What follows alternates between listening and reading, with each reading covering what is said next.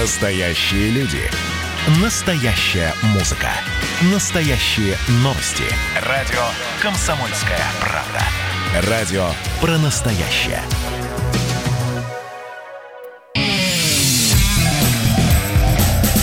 Отдельная тема. С Олегом Кашиным.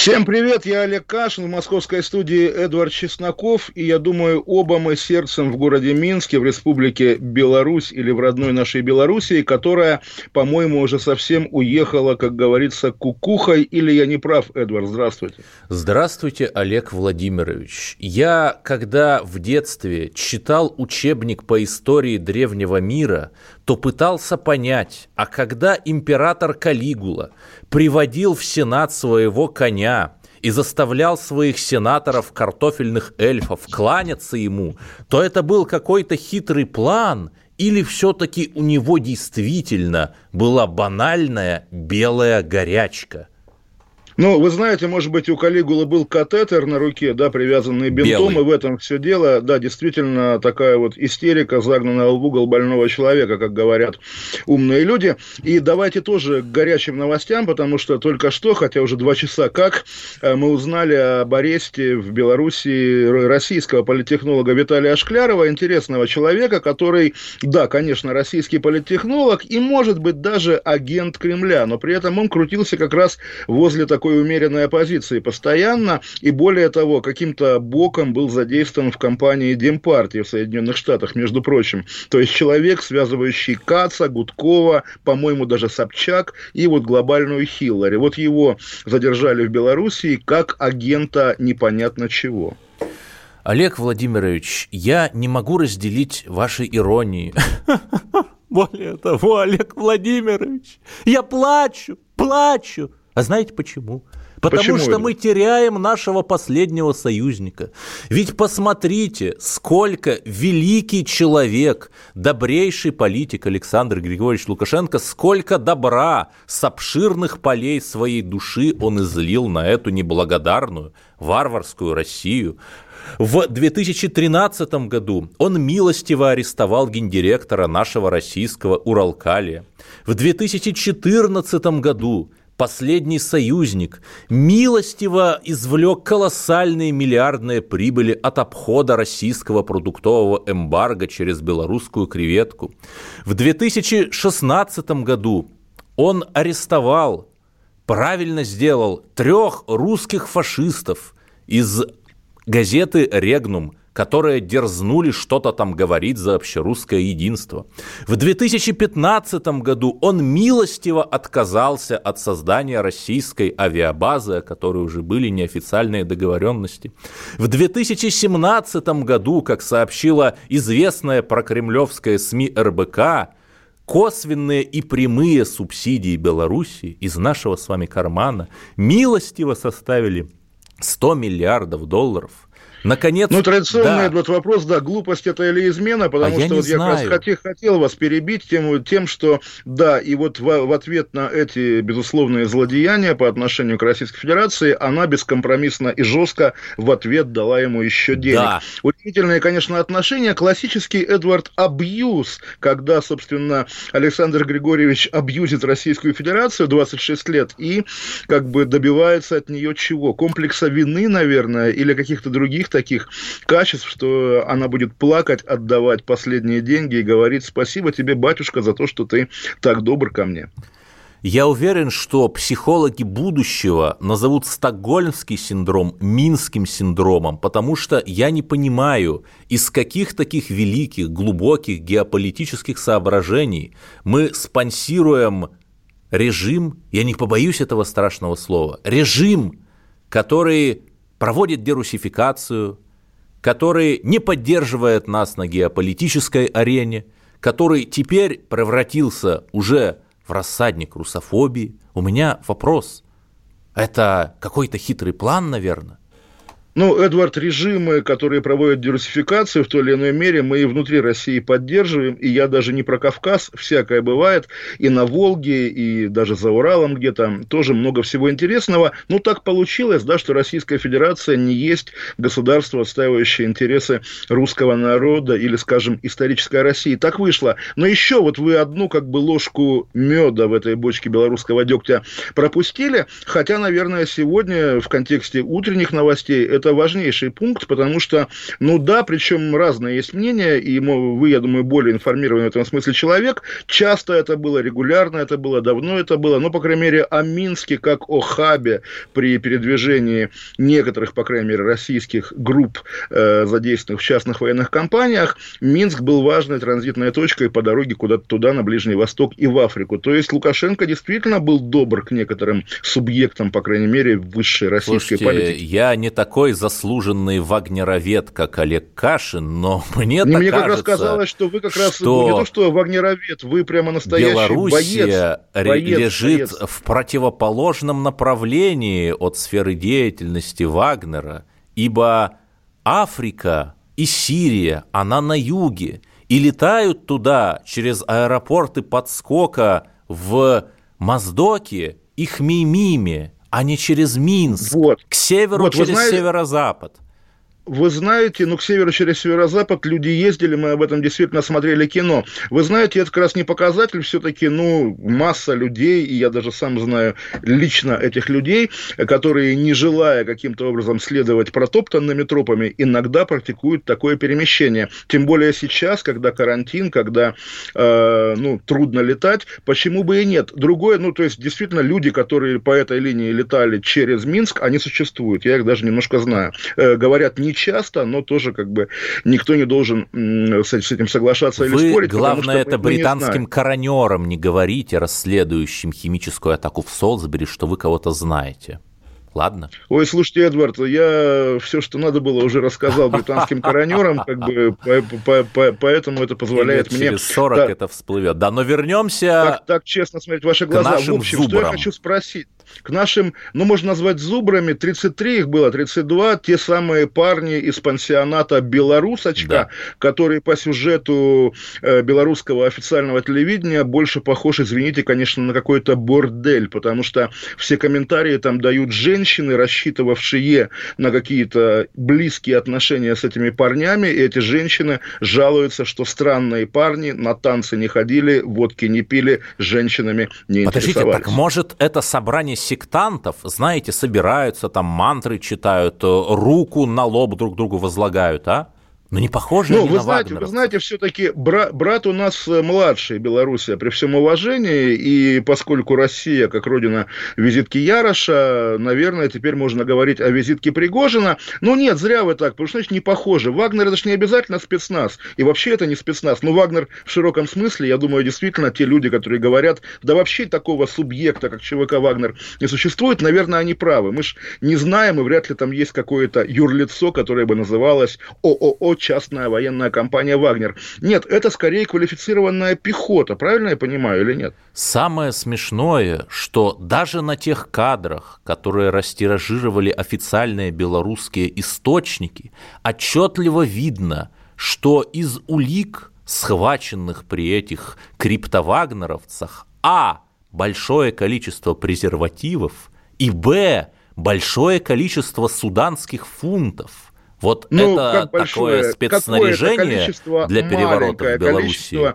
Не, ну, Эдвард, они мелькают в кадре. Слушайте, я тоже э, в кошельке таскаю какие-то экзотические купюры. Это ж не показатель, да? У меня там лежит джерсийский фунт. А на Джерси я был там типа года три назад. Это, ну, действительно, любой суд такое не подошьет. Ну и все-таки, все-таки, главное доказательство, оно предъявлено не белорусским телевидением, оно предъявлено нашим любимым писателем и политиком Захаром Прилепиным, который узнал в этих парнях своих людей из своего уже несуществующего батальона, и он прямым текстом сказал, что с тех пор они, в их жизни многое изменилось, теперь они решают боевые задачи далеко от Донбасса, ну, собственно, понятно, что он имеет в виду. Здесь поэтому вот Прилепин, главный, очевидно, свидетель, свидетель обвинения со стороны Беларуси. И при этом ведь вполне же очевидно, что многие из этих людей появились в списке миротворца буквально за час до операции. То есть операция а, за час, я, координировалась я думал, между КГБ и СБУ.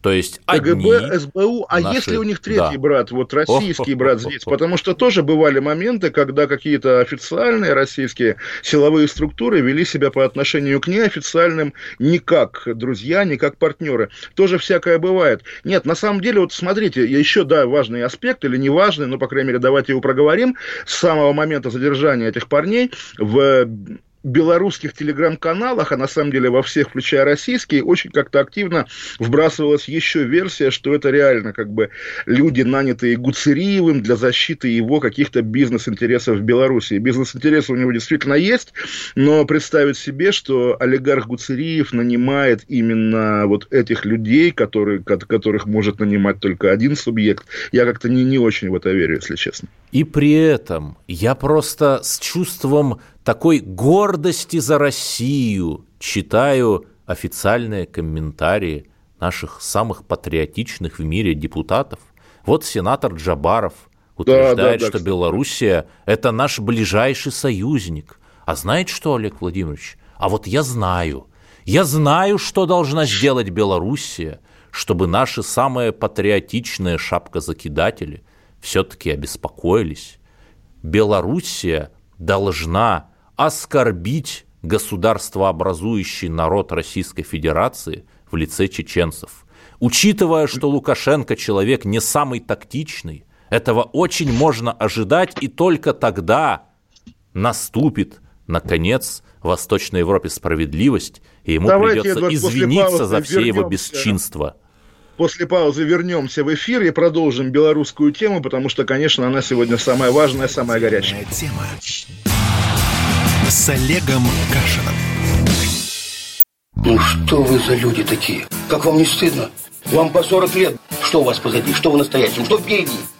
Опомнитесь, пока не поздно. Вот вам мой совет. Ведущие нового утреннего шоу на радио «Комсомольская правда» уже совсем взрослые люди. Но ведут себя порой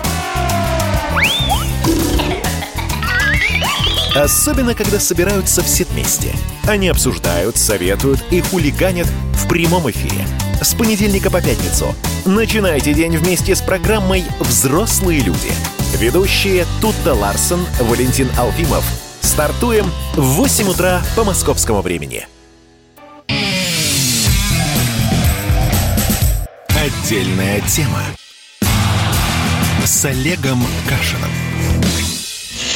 Олег Кашин, Эдвард Чесноков. Продолжаем говорить про задержание в Беларуси трех десятков российских граждан, предположительно бойцов частных военных компаний. И, Эдвард, вот по первому блоку у меня была такая, была такая ассоциация. Помните стихи э, Заболоцкого где-то в поле возле Магадана, когда два старика сели, не глядя друг на друга. Мы обменивались какими-то репликами, которые не были связаны между собой вообще никак. Я еще раз хочу прямо вас в лоб спросить, как вы думаете, что эти люди делали там? Гуцериев ли, в поддержку Лукашенко ли, транзит ли, непонятно. И мы должны строить версии, мне кажется. Смотрите, за Лукашенко, за его советниками, за Макеем стоят люди, которые умеют работать. Я про всевозможных западных экспертов, как прямых агентов ЦРУ и Ми-5, Ми-6, так и обретающихся при их мозговых трестах всевозможных интеллектуалов, и я вполне допускаю, что это могла быть провокация. Ну, например, Сталин и Адольф Алаизович пожимают друг другу руки. Адольф Алаизович говорит, ну вот давайте вы еще нам немножко зерна поставите, ведь я же клянусь вам, что мы не будем нападать. Ну, я условно говорю, да, чтобы вы понимали механизм. А в итоге мы имеем то, что имеем потому что единственное, на чем Лукашенко может победить, Единственное, как он может привлечь к себе вот этих вот националистов, которых он сам же пестовал и которые его ненавидят, это разыграть карту российского Ну, подождите, Эдвард, во-первых, э, насколько он заинтересован в привлечении националистов, которых там сколько? Сколько людей считают себя вот теми, кем, кого мы называем змагарами, да, сколько говорят на белорусском языке? Их же не так много, не они задают погоду в Беларуси. Погоду задает сейчас по ощущению простая значит, местная женщина женщина Тихановская, про которую я читал белорусскую аналитику в белорусской прессе, что слухи о том, что ее поддерживает Россия, безосновательны, поскольку руководство России очень мизогини... Потому что оно не знает, кто это да. такая. Не, потому что баб не любит, вот буквально. Я бы есть, сказал потому, что Тихановская не встроена в бизнес-схемы всевозможных олигархов. У нас же ведь так думают. А Александр Григорьевич встроен, как встроен, мы понимаем. Безусловно. И вот тоже, вот вы, вы говорите так лихо, провокация, провокация. Чтобы провокация была, да, все-таки нужно, чтобы эти 32 человека, 33, полетели в Минск и заселились в отель «Белорусочка». С какой миссией они должны были туда лететь? Вот что им могли сказать? Давайте попредполагаем мог их позвать Лукашенко, э, допустим, обеспечивать порядок на избирательных участках? Мог? Учитывая, что наши самые свободные в мире СМИ в круглосуточном режиме называют его братским руководителем и последним союзником, то эти простые еноты вполне могли поверить и прилететь простые еноты. Вот вы интересно, как бы так немножко смещаете фокус, то есть речь идет о какой-то частной военной компании, которая не встроена как раз в систему отношений Владимира Путина и его повара, и, соответственно, каким-то образом самодеятельность. Понимаете, есть, Лукашенко э, говорил Сначала он говорил, что коронавируса не существует, теперь он говорит, что Вагнер существует. Ну, наверное, все-таки нужно осторожно относиться к тому, что он говорит.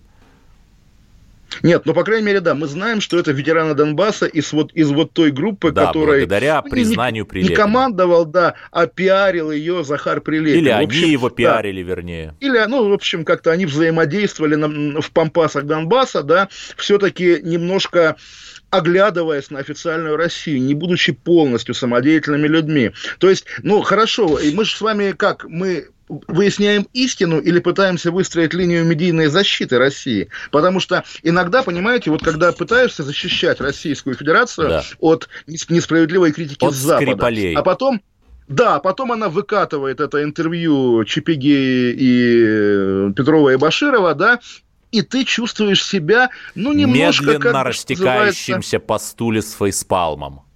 Вот, вот, вот, вот, вот. То есть, называется, ты, конечно, готов защищать Родину, но если Родина сама умеет, что называется, устраивать такие недели национального позора, в принципе, я легко представляю себе, что где-нибудь на каком-то, ну, выше среднего, но не высшем уровне эшелоне, или власти, или военной власти в России сидит какой-нибудь, ну, не знаю, совсем деревянный идиот, который, допустим, однажды, я фантазирую, да, спас жизнь Сергею Шойгу. И поскольку он ему ему спас жизнь, то его никогда не увольняют. Он может делать какие угодно глупости, в том числе направить в Белоруссию бойцов ЧВК условно Вагнер. Почему бы и нет? Не потому, что какой-то хитрый план, не потому, что интрига, просто потому, что, ну, дураки, бывают дураки. Говорит, что вся система российская дураки, конечно, это было бы глупо и самонадеянно. Система крепкая, запас прочности у нее огромный. Но представить себе, что какие-то либо глупости, либо сознательные самоподставы она иногда практикует, но это, мне кажется, бесспорно, потому что, да, мы видели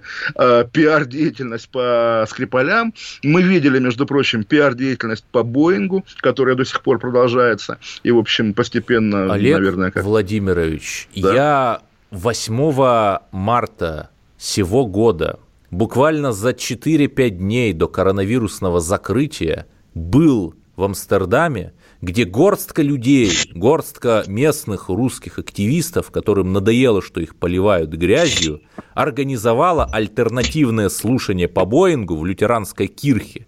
Туда пришло около 200 человек, при том, что вход был платный, там, по-моему, 5 евро, просто для того, чтобы послушать альтернативу, это просто сделали активисты. Не наше посольство, не наши всемогущие культурные Россотрудничающие центры. Это сделали русские альтрайты. Ну, Вы, на самом да, деле, Эдвард, вот конечно, активисты типа продвигаете типа всегда эту тему. Да, да, да. Ну, слушайте, я слабо представляю себя в компании кого, кстати говоря, Это вы просто в Голландии не жили. Тугина, Малафеева, не знаю. И Нет, я на самом деле я... В Голландии выступал, да. и маленький да, момент, как раз это было мое первое, первое знакомство вот с этими западными альтрайтами, которые тебе, условно русскому либералу, доказывают, что Путин хороший, и что в России гораздо большая демократия, чем в Нидерландах. Поначалу, по крайней мере, это действительно как-то смущало и сбивало с потом, я бы сказал. Да, по, по, по, потом привык, потом привык, конечно, да. Но вернемся все-таки к Белоруссии. Только с 11 по 15 год Кремль выделил Минску 6 миллиардов кредитов по разным направлениям. Беспошлинные поставки нефти – около 20 миллионов тонн. Российский бюджет от этого только за 11, с 11 по 15 год недополучил 22 миллиарда долларов. Я напомню, что Помните, мы вчера одну говорили или две да, передачи да. назад, да, мы говорили об этом, 90 миллиардов рублей – реальный дефицит пенсионного фонда в нынешний год. У меня возникает вопрос. Это точно хитрый план?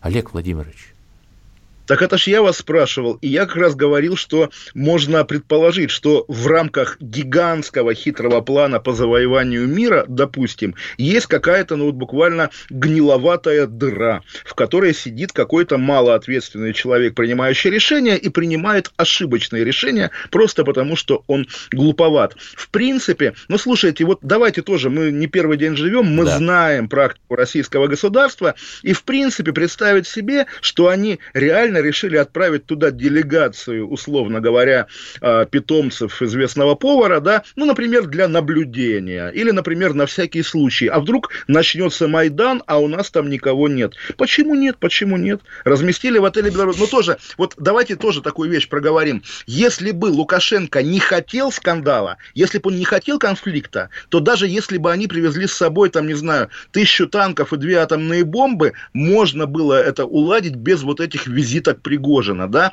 поэтому главная новость сегодня, безусловно, не в том, что какие-то люди оказались в Белоруссии, а ровно в том, что лично президент Лукашенко, значит, уже как бы абсолютно э, за, за, запутавшись в паутине собственной лжи и интриг, а, обвинил Российскую Федерацию буквально, ну, в такой, в парамилитарной агрессии, да, на территории Беларуси. И при этом, Олег Владимирович, ведь очевидно же, что белорусская экономика не самодостаточна без России, но наш последний союзник освоил гениальную тактику благодаря сочетанию истерик, угроз, шантажа и таких недружественных действий, как сегодняшние, выбивать все новые и новые субсидии и преференции. И мы все-таки хотели бы, чтобы наши учителя человечества – которые уже много-много лет думают о судьбах мира, все-таки как-то сформулировали нашу позицию по белорусскому направлению и не только по нему, чтобы мы все-таки понимали, за что же батальон Прилепина положен физиономией вниз.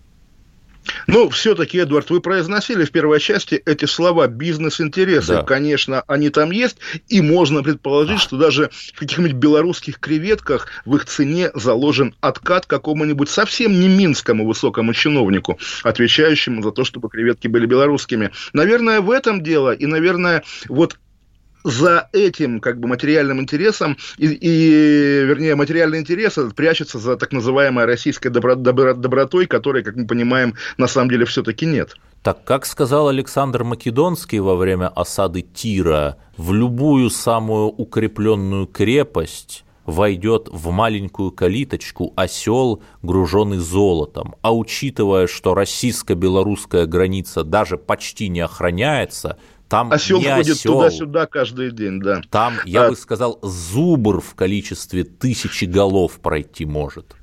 Давайте прерываться на новости, дорогой Эдвард, потому что И пролетели после наши этого полчаса. поговорим про нашу любимую Набиулину, да? Например, например. Отдельная тема. Отдельная тема. С Олегом Кашином. Настоящие люди. Настоящая музыка. Настоящие новости. Радио «Комсомольская правда». Радио про настоящее.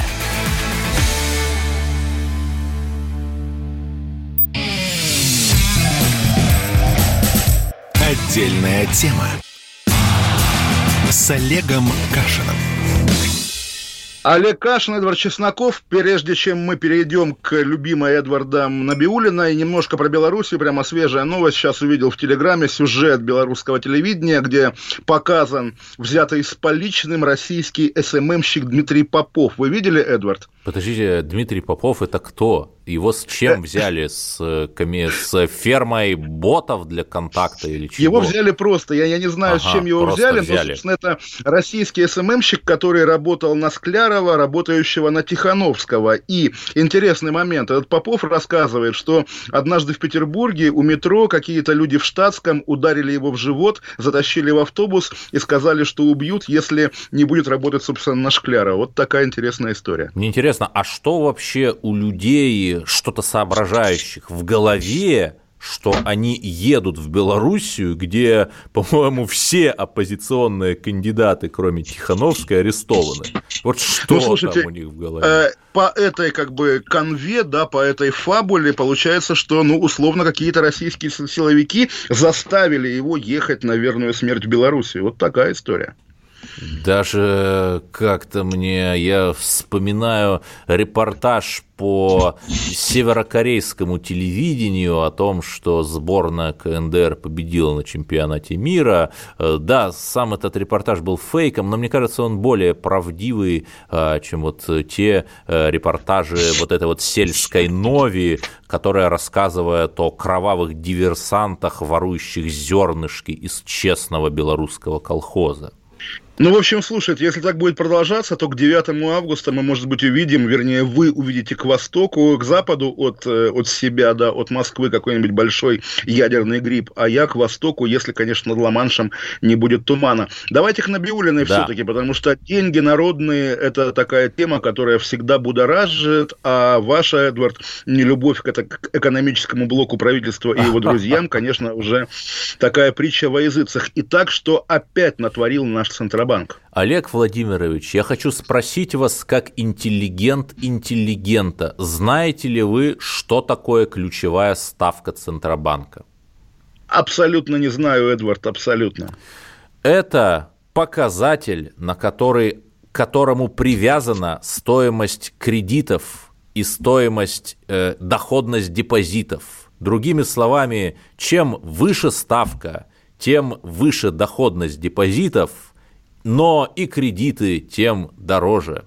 А теперь смотрите, но как интересно у нас ее снижает получается. 27 да. июля, не далее, как два дня назад, она была снижена еще на 0,25 процентных пункта и составила 4,25%. Всего лишь. Я напомню, что еще несколько лет назад она превышала 10%. И, казалось бы, кредиты, повинуясь этой ключевой ставке – должны уменьшить свою стоимость, процент кредита должен упасть вслед за ключевой ставкой. И как вы думаете, как вы думаете, что же произошло? Как вы думаете? Олег Владимирович. Расскажите мне, Эдвард, я более того, я даже читал ваше сообщение, которое вы мне посылали в процессе подготовки к программе, я готов его прочитать. Оно, э, да, снижение да. ставки слабо влияет Оно не на совсем мое, это телеграм-канал сообщает. И приводит, один. телеграм-канал Банкста, Банкста назовем да. его открытым текстом, приводит лишь к снижению ставок депозитов. Причем, смотрите, год назад, сейчас я напомню, 4,25. Год назад она составляла 7,75, почти вдвое больше – и при этом мне приложение банка, которым я пользуюсь, периодически показывает рекламу, что оказывается мне одобрен кредит.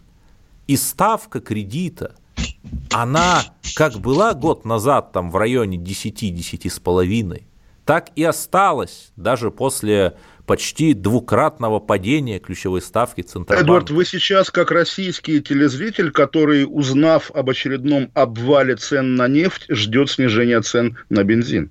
Да, но должно но же быть, не происходит, понимаете, понимаете, если мы не верим в социологию ФСО, если мы не верим в последнего союзника Александра Григорьевича, то должны же мы верить хотя бы в экономический гений Набиуллиной – ведь вы помните, кто ее муж?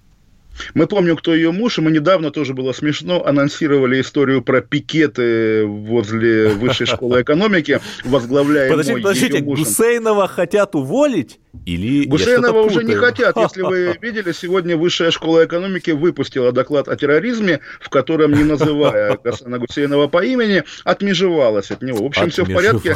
Разрулили. Но нет, Эдвард, серьезно, мне на самом деле, вот я пытаюсь как-то деликатно иронизировать, мне не очень нравится да. ваша попытка вечная отделить каких-то вот либералов э, в экономическом блока блоке. правительства, да. Да, да, да, да, да. От нелибералов из неэкономблока от, от тела власти, я бы так сказал. То есть как будто бы вот эта печень, если угодно, существует как бы отдельно да. от рук и прочих, так сказать, органов нашего большого государственного организма или даже механизма. Нет, эти люди делают общее дело. И, собственно, чем эффективнее та же Набиулина будет сохранять значит, деньги в руках государства, тем больше будет, не знаю, всяких ну, как сказать, не телеканалов «Царьград», конечно, но всяких патриотов на зарплате, скажем так. Это же как бы абсолютно сообщающиеся сосуды и абсолютно единый организм. Действительно, все они делают общее дело. Но при этом, я же не спорю, но, то есть даже Герман Греф, дал интервью э, изданию Лента.ру, которое косвенно им же контролируется. Но я не припомню каких-то интервью на Набиуллиной. Я не припомню, чтобы она приходила в комсомольскую правду и объясняла, из каких таких экономических соображений они отнимают лицензии у сотни малых банков, из каких таких возвышенных соображений для докапитализации, например, банка «Открытие» было затрачено там то ли 800 миллиардов рублей, то ли еще больше, понимаете? Я не понимаю. Как, как же быть? А вы писали в пресс-службу Центробанка? Наверняка же там есть пресс-служба. Мы же, да, мы говорим регулярно о Центробанке и об этих пресс-службах. Что вам говорят там, если вы обращались, конечно? Знаете, я не обращался по очень простой причине. Ну, не нужно стучаться, ломиться в закрытую дверь, потому что даже если я носорог – но столкновение с бетонной стеной. Может быть, дверь открывается выдержу. в другую сторону, Эдвард. Может быть, в самом деле. Может быть, Эльвира Набиулина сидит и ждет, когда комсомольская правда вы знаете, возьмет у нее Вы э, очень отличную мне идею подали. Я э, вот просто открываю буквально санации обошлись Центробанку в 2,8 триллиона рублей. Это вот те банки, из которых банкстеры украли непонятно куда деньги, и вот их санируют на 2,8 триллиона. Я э, по, поясню, не 800 миллиардов, а всего лишь 216,9 миллиардов э, планировал Центробанк выделить на санирование банка открытия. Ну, ничтожная сумма 216. И у меня, э, понимаете, возникает вопрос, э, я горжусь тем, что наша страна настолько богата, но все-таки, может быть, как говорит Олег Владимирович Кашин, и русскому человеку пожить дадут, русской деревне, которая загибается, тоже привезут хотя бы какую-нибудь кормовую скотинку, потому что не на валах же нам пахать, а хотя бы на малых тракторах, а? Ну, понимаете, я как бы как э, скептически настроенный к таким вещам человек, тем более помнящий, когда Центробанк не санировал, да, банки там Империал, Банк Российские кредиты, что там еще было в 98 году, было хуже. Я не верю, что если эти люди отдадут деньги, там, не знаю, кому, Министерству сельского хозяйства, то деревня, о которой мы говорим, как-то расцветет. Почему-то всегда, что бы ни делали, на какую бы кнопку ни нажимали, всегда оказывается, что русский, русский человек почему-то делается беднее. Господи. Это какой-то вечный закон российского государства, абсолютно непреложный закон, Эдвард, непобедимый закон. Причем, как угодно переворачивая систему, как, что угодно делая с ним, русскому человеку никогда не будет хорошо, потому, потому что в этом никто, кроме него, не заинтересован. Господи, Олег Владимирович, сколько же вам заплатили лично Прилепин и Сурков, чтобы вы использовали риторику, а в 90-е было хуже? Нет, я говорю, в 90-е было хуже, потому что в 90-е буквально было хуже. Это тоже непреложный факт, который, удивительное дело, прошло почти 30 лет, а он до сих пор остается фактом. Ну, в самом деле, был опыт такой, теперь опыт другой, но это нормально, это естественно. Хотя, кстати говоря, тоже важный момент, вернемся к началу программы mm-hmm. на секунду. В 90-е тоже ведь был Александр Лукашенко. В этом смысле ничего такого, да. Да, причем чуть было не стал президентом России. Кстати, вот интересная была бы альтернативная историческая фантазия. Там, Сейчас э... бы мы с вами рассказывали о ЧВК каком, об американском, да, который пытается свергнуть нашего дорогого президента. Да, да. С пачкой суданских фунтов и резинотехнических изделий э, в карманах камуфляжных штанов. Резинотехнических изделий, предназначенных для изнасилования братского народа. Господи, ваши фантазии, учитывая, что приближается ночь, меня пугают. Ах, Эдвард, но у нас пролетел еще, пролетел еще один блок нашей программы, и о чем мы будем говорить в мы конце? Мы будем говорить о хорошем, о том, что в России наконец-то наступил 37-й год, а именно началась передвижка исторических зданий в о, рамках да. грандиозного плана реконструкции так похорошевшей. Это великая тема. Мы вернемся через пару минут. Олег Кашин, Эдвард Чесноков. Отдельная тема. Радио «Комсомольская правда». Отдельная тема. С Олегом Кашином. Радио «Комсомольская правда» – это настоящая музыка. Я хочу быть с тобой. Напои меня водой твоей любви.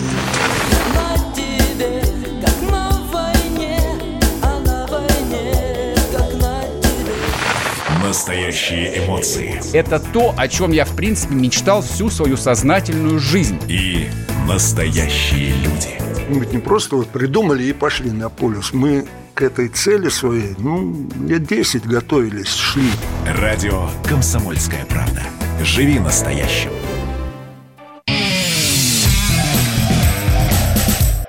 Отдельная тема с Олегом Кашиным. Олег Кашин, Эдвард Чесноков. Эдвард проанонсировал уже тему. Действительно редкий случай, когда, как в 30-е годы при Кагановиче в Москве перенесли историческое здание, передвинули, как вот на Тверской раздвигали. Но прежде чем Эдвард об этом заговорит, я сделаю маленький дисклеймер. Меня тоже, конечно, это порадовало. Действительно безумно круто. И я даже не вижу ничего стыдного, хотя, может быть, рекламный отдел радио «Комсомольская правда» меня прихлопнет, если я назову компанию, которая этим занимается, компания «ПИК». Но вот в этом-то и загвоздка, потому что что я вижу разных блогеров, которые не раз были замечены в размещении заказухи. Блогеры далекие от архитектуры, от культуры, от вот всего этого наследия, вдруг тоже как-то начали деланно умиляться тому, что передвинуто здание водонапорной башни на Савеловской. И вечная дилемма, если кто-то заносит какой-то вагон денег на, на пиар, стоит ли вообще говорить на эту тему, ведь ты как бы уподобляешься платным блогерам. У меня ответа нет, Эдвард, вас это не смущает? Знаете, меня абсолютно не смущает. Меня смущает, э, что вот э, некие титушки, э, некие ЧВКшники наподобие тех, кого повязали в санатории «Белорусочка», в одном из районов города Москвы, а именно в районе Кунцево, где эта компания имела бизнес-интересы, а именно было, возводила было. дом, разгоняли местных активистов, которые дерзнули выйти и попытаться отстаивать свои убитые хрущевки. Вот Аб- я считаю, так. что да, в рамках баланса мнений мы должны да, сказать да, и об этом. Но все-таки в 30-е годы вот существовал целый трест по передвижке и разборке зданий. Например, дом Сытина, памятник архитектуры, который сейчас на Пушкинской площади стоит, его при реконструкции Тверской передвинули. То есть, что же, э, новый 37-й год настает, Олег Владимирович? Ну, на самом деле, вот какого года эта башня, напомните, кстати говоря? 1899 -го. Вот, у моего там отчасти учителя даже и товарища Егора Холмогорова, публициста, философа и так далее, есть даже теория, она на самом деле романтическая, но, конечно, вряд ли доказуемая, что современные российские, ну, в широком смысле, девелоперы, включая власти, скажем так, сознательно уничтожают материальное, индустриальное наследие царской России, чтобы оставаться в рамках советского мифа об отсталости Российской империи. И, конечно, стандартная новость, разрушено там какое-то очередное промышленное здание тех лет, времен Николая II или, или Александра III, рушат мост или да, собираются рушить прекрасного, благородно темного Александровского кирпича, который выдерживал даже прямые попадания из артиллерийских орудий, когда большевики брали Москву. Да, да, да, да, да. Вот, собственно, это мы же действительно все это теряем, и в какой-то момент, да, в какой-то момент, ну сколько лет уже 10-15, научились вроде бы делать лофты, но делают лофты не везде, а обычно более стандартная практика, когда сносят все подчистую. Я помню, меня в свое время тоже в начале десятых в, э, в бывшем русском городе, в столице Эстонии, в Таллине, поразило, как на месте старой, опять же, царских времен промзоны строят какой-то офисный квартал, а в центре стоит старинная огромная фабричная труба, и она мешает им, прямо видно, там всякие шагающие экскаваторы ее тщательно обходят, но обходят, потому что труба красивая, кирпичная, крепкая, ломать ее не нужно, и вот так она и торчит до сих пор посреди этого э, офисного квартала. Ну что, можно порадоваться тому, на самом деле, что современные российские, российские девелоперы наконец-то пришли к осознанию того, что водонапорная башня, стоящая в центре их новой элитной там или какой богатой застройки, не просто не портит ее и не вредит, но еще делает ее дороже, потому что офисных кварталов без башни хватает, а с башней ну, вот будет один, самый, может быть, красивый, самый уютный. Это, в общем, здорово, поэтому, несмотря на тот опыт с тетушками, давайте компанию ПИК похвалим. Давайте, и даже поаплодируем. Да, ну я, я мысленно с вами сегодня, а нет, завтра четверг, завтра Британия аплодирует врачам, но я, собственно, тоже буду аплодировать, да. И при этом я смотрю на старое здание в Петербурге, где кафельную плитку производства начала 20 века просто выбрасывают во время реконструкции, где окна деревянные с оригинальной растекловкой просто выбрасывают и заменяют на бездуховные стеклопакеты. Я вот не знаю, так как-то и хочется, чтобы какой-нибудь Каганович пришел бы с воронком черными, что-то сделал.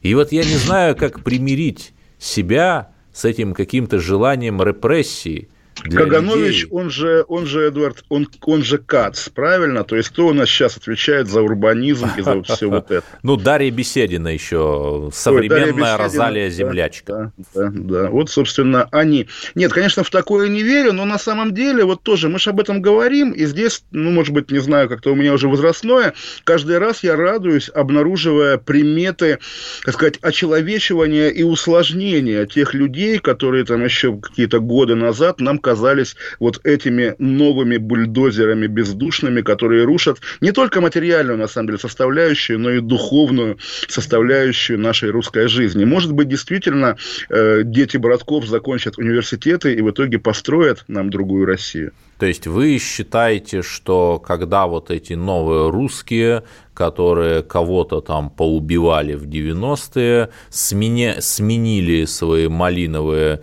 пиджаки на Версаче, то их внутреннее содержание тоже поменялось? Ну, вы знаете, вы наверняка тоже видели монолог жены сына бывшего генпрокурора Чайки, да, угу. которая требует вернуть отобранный у нее паспорт, чтобы она смогла спокойно с ним развестись и забрать детей, не требуя даже никакую квартиру себе. А забрать куда? Смотришь... В Ниццу забрать, вот это важно. Куда забрать? Да, я на самом деле не думаю, что это важно. Да хоть бы и в Ниццу. Угу. Я, человек, живущий в Лондоне, могу сказать, что русскому человеку должно быть хорошо примерно везде. Так вот, я смотрю на этих людей, в общем, даже не моего, а скорее вот вашего поколения и понимаю, да, что какими бы тоже, ну, странными они ни были, конечно, даже вот эта испуганная женщина, это уже колоссальный шаг вперед от, э, там, старшего Чайки. Да, ладно, Чайка, давайте для баланса. Вот есть Гудков-младший, на которого работал арестованный в Минске политтехнолог Шкляров, а есть Гудков-старший. Да. Оба милые, оба симпатичные, но разница тоже понятна. Как бы оба оппозиционеры, да, но Гудков-младший, ну, в какой-то мере адекватнее и, что называется, сложнее, да, сложнее. А вы действительно считаете, что вот эти дети, которые там въехали в Государственную Думу или в правление около государственных банков благодаря авторитетным именам своих отцов, что вот они смогут это наследие удержать, а не продать его по дешевке э, какому-нибудь там, я не знаю, агенту Смиту?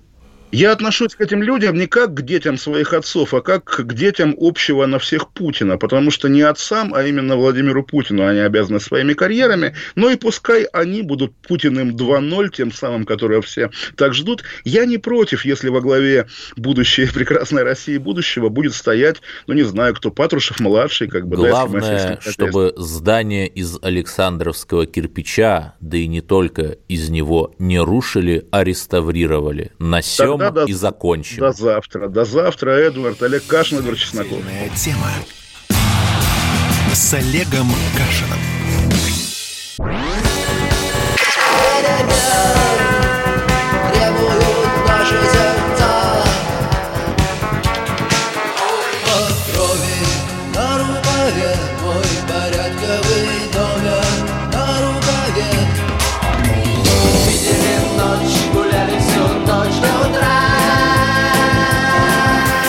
«Комсомольская правда».